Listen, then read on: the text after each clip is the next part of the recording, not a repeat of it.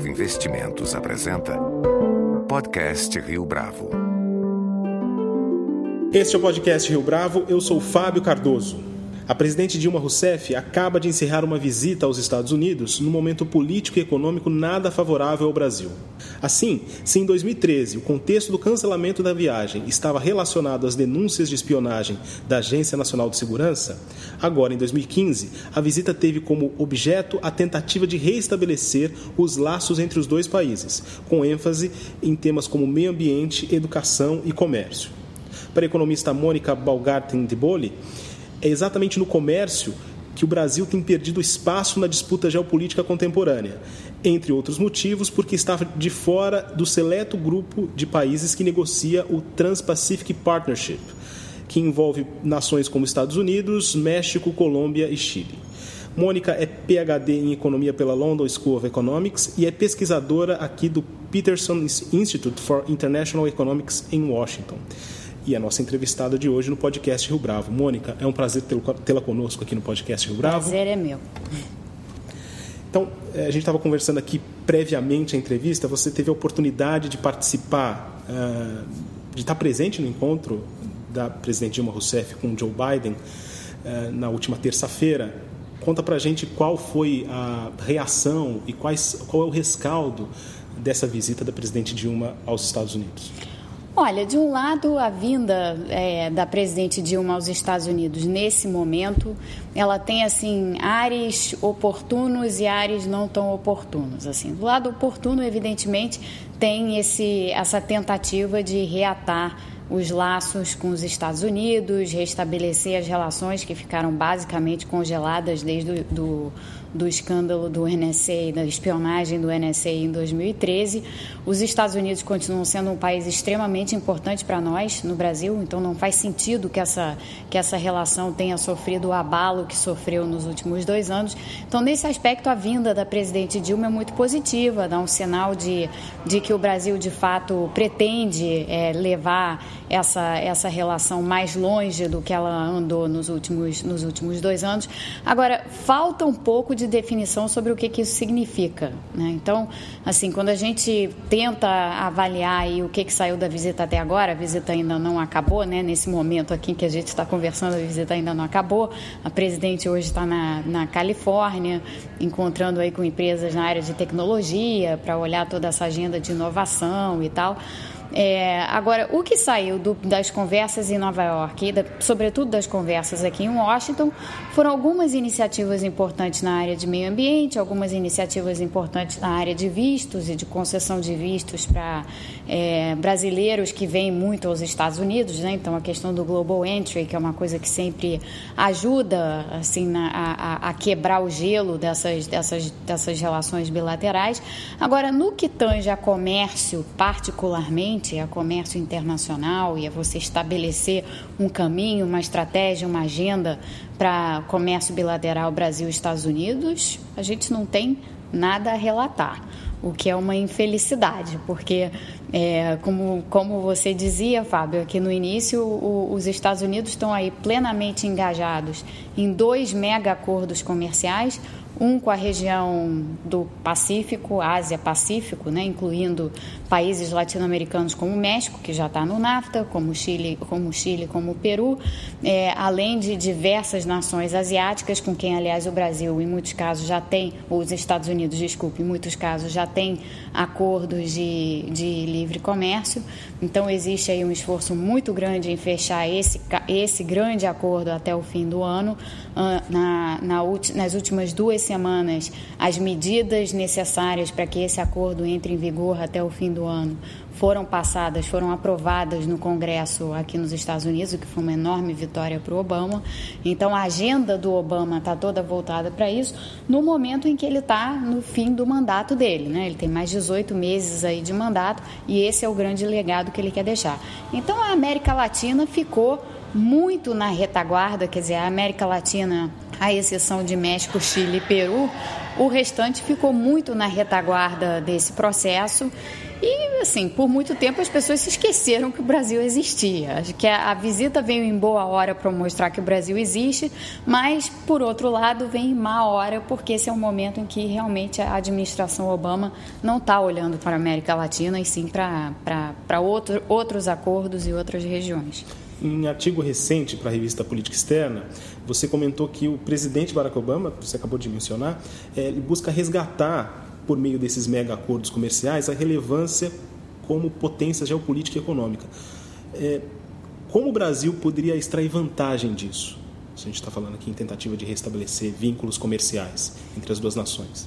É, existe hoje a, a forma como a administração Obama tem se colocado perante esses acordos, perante inclusive as iniciativas da China com as instituições que a China está criando, né? o Asian Infrastructure Investment Bank, o Banco dos BRICS, nesse aspecto, acho até que os Estados Unidos foram bastante infelizes em não querer participar de algumas dessas iniciativas, mas existe assim, você, existe um certo embate, ao menos por parte dos Estados Unidos, em se colocar como o país que continua a reescrever ou a escrever as regras que ditam não só o funcionamento do sistema financeiro internacional, como também o funcionamento do comércio internacional. Então isso é o que está acontecendo assim no grande debate, no grande mapeamento assim do que ocorre no mundo hoje.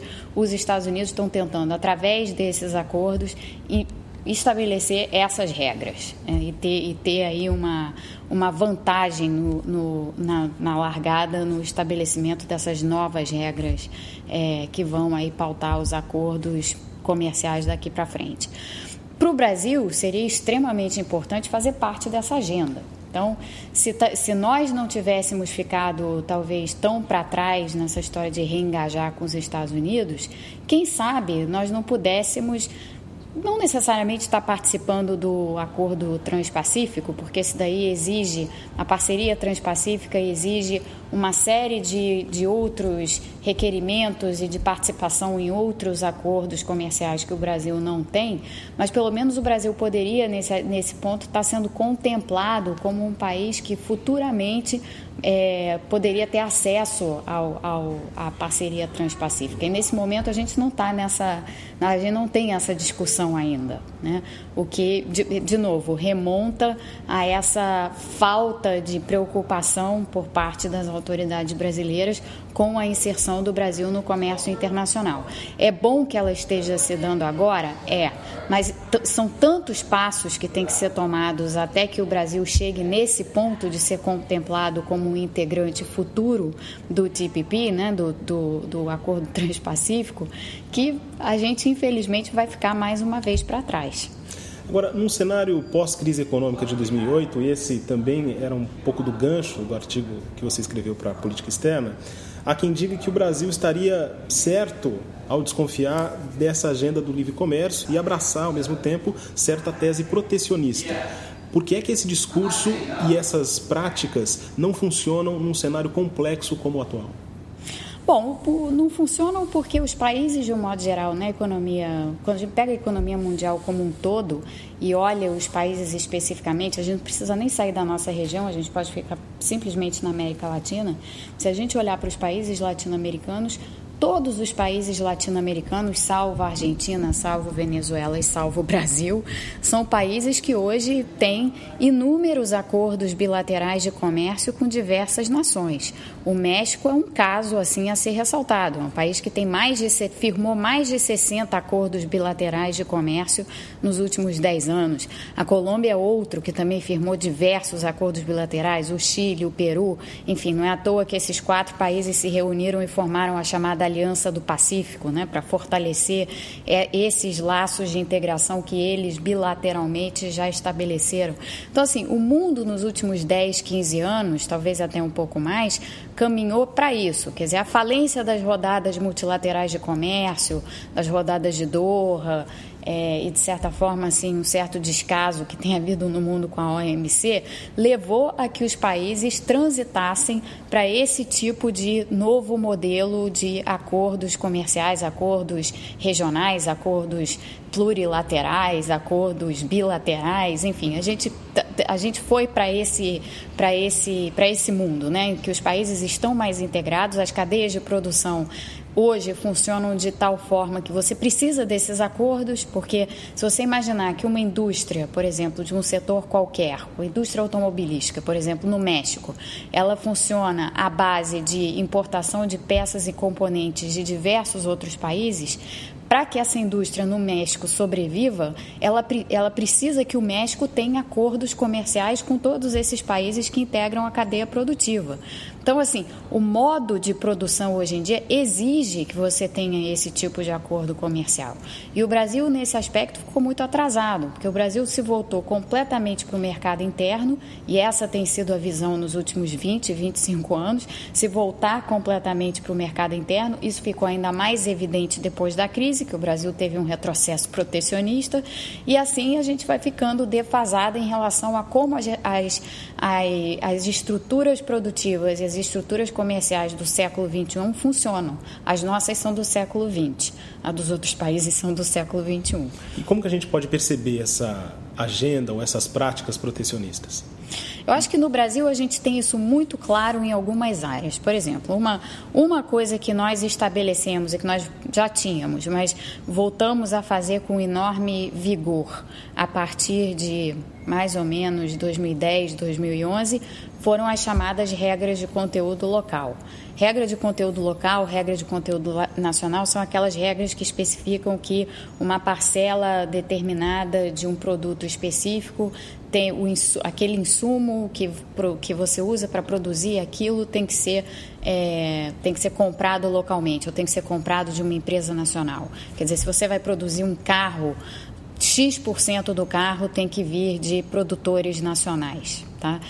O Brasil, de, de, de, desde depois da crise até os dias de hoje, foi um dos países, ou foi o país, se não me engano, aqui o Peterson Institute fez um estudo em 2013 sobre regras de conteúdo local e o Brasil foi o país que mais instituiu regras de conteúdo local desde a crise de 2008. Quer dizer, passando à frente, inclusive, de países como a China, como a Argentina, como até os Estados Unidos, que têm essas regras de conteúdo local também, é, mas o Brasil é o campeão disso. E o problema dessas regras de conteúdo local é que é uma forma extremamente é, obscura, opaca, pouco transparente de você impor uma barreira comercial.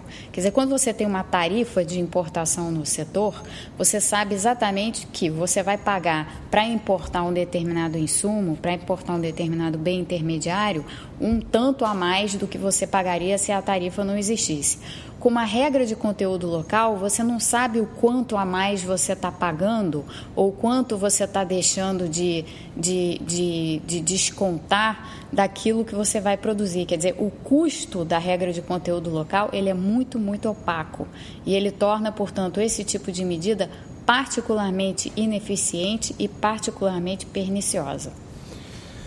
Casos como o da Grécia agora em 2015, e você mesmo mencionou a situação da Argentina em 2001, é, não indicariam que os países mais frágeis do ponto de vista econômico tendem a perder quando participam de processos de integração mais sofisticados? É, como que essas nações emergentes elas podem escapar desse tipo de caminho perverso? Essa é uma boa pergunta, mas são, dois, são duas coisas distintas. Né? Uma coisa é a gente falar de comércio, eu vou voltar à história do comércio, e outra coisa é o caso da Grécia.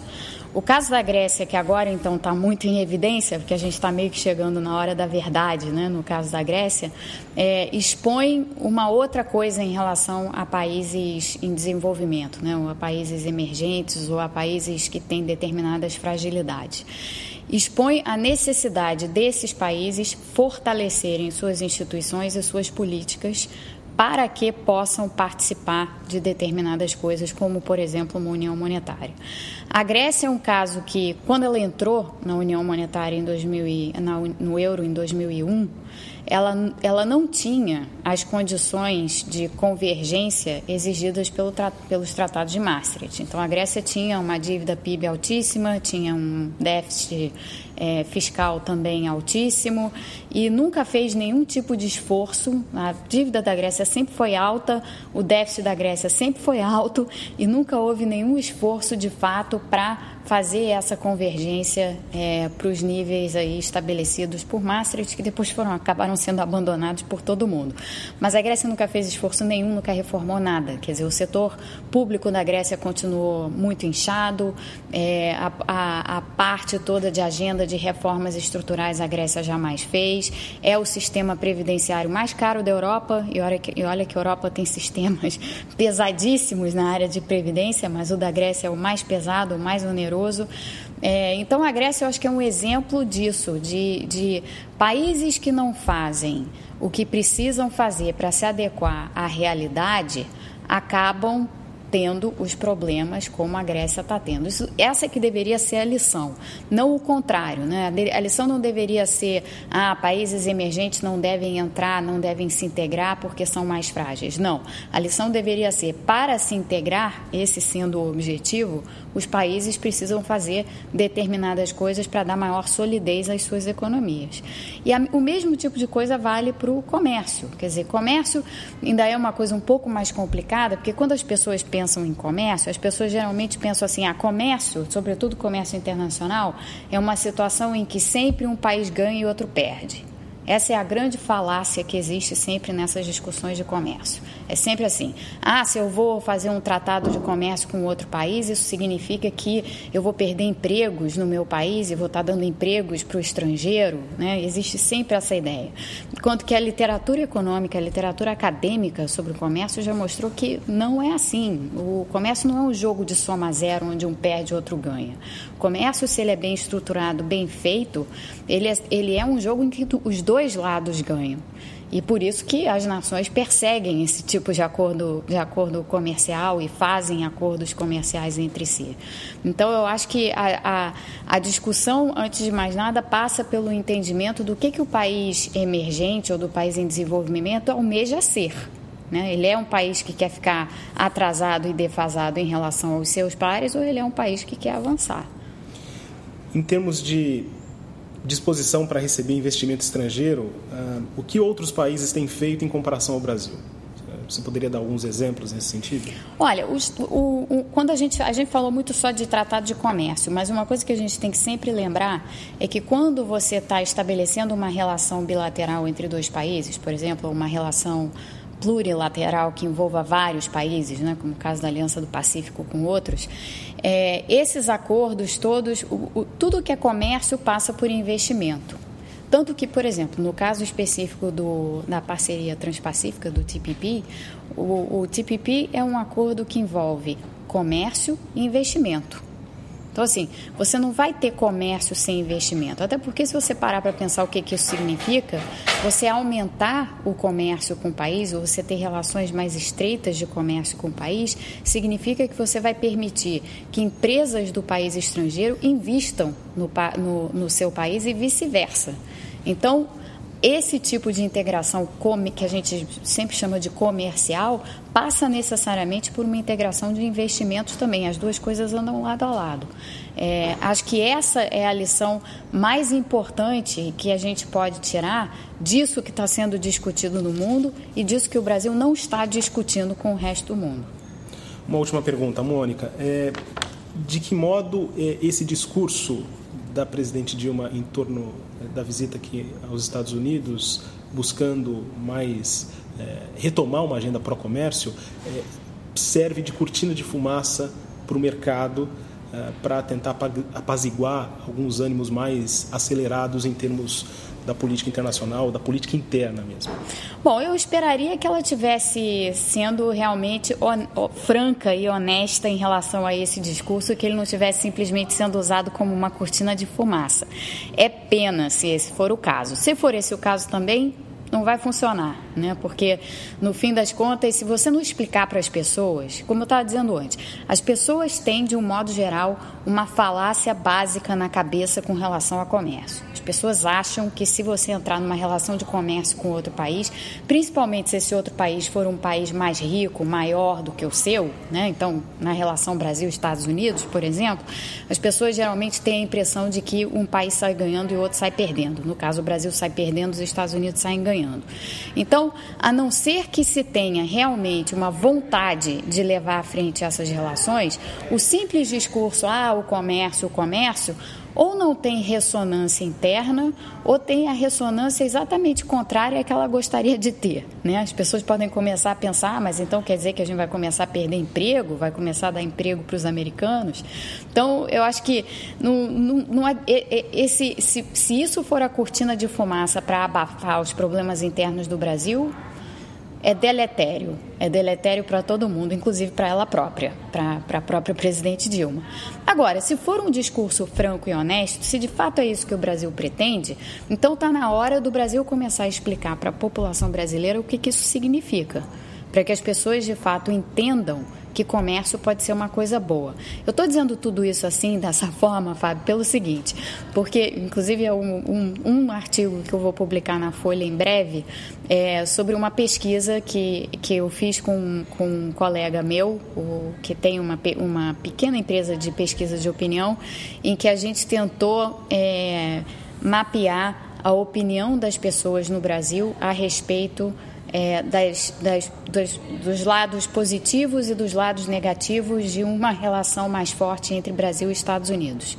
E sobressaíram duas coisas. A primeira coisa que sobressaiu foi mais de 50% das pessoas entrevistadas, e foram várias, foi uma amostra bem representativa, cobrindo aí mais de 60 municípios no Brasil, mais de 50% das pessoas entrevistadas acham que se você tiver uma aproximação entre Brasil e Estados Unidos, o Brasil perde emprego e os Estados Unidos é que ganham. Então, essa foi uma primeira. Dado assustador. Dado assustador.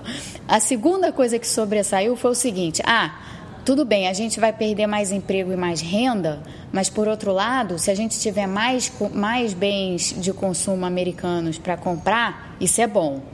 Então tem uma, tem um, uma desconexão aí, né? Quer dizer, as pessoas querem ter acesso a bens de qualidade, mas temem que se o preço para ter esses bens de qualidade for um engajamento com os Estados Unidos que, na cabeça delas, é, danifique as perspectivas de emprego e de renda, isso é ruim. Então, tem que ter alguém que explique né, que, que essas coisas são, na verdade, uma coisa andar ao lado da outra. Para você ter mais bens de qualidade, você precisa ter maiores relações de comércio. Isso não necessariamente significa que você vai ter menos empregos no Brasil e mais empregos nos Estados Unidos.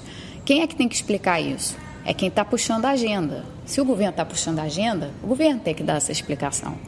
Então, o que eu espero que saia do governo daqui para frente, se de fato existe uma seriedade nessa história de vamos abrir o Brasil, vamos ter mais Brasil no mundo e mais mundo no Brasil, que foi o, o slogan que a presidente usou, inclusive ontem, no discurso que ela fez aqui em Washington, na Câmara de Comércio é, americana, é preciso que o governo explique para a população o que, que isso significa. Mônica, muito obrigado pela sua participação no podcast Rio Bravo. Muito obrigada. Com edição e produção visual de Leonardo Testa, este foi mais um podcast Rio Bravo. Você pode comentar essa entrevista no SoundCloud, no iTunes ou no Facebook da Rio Bravo.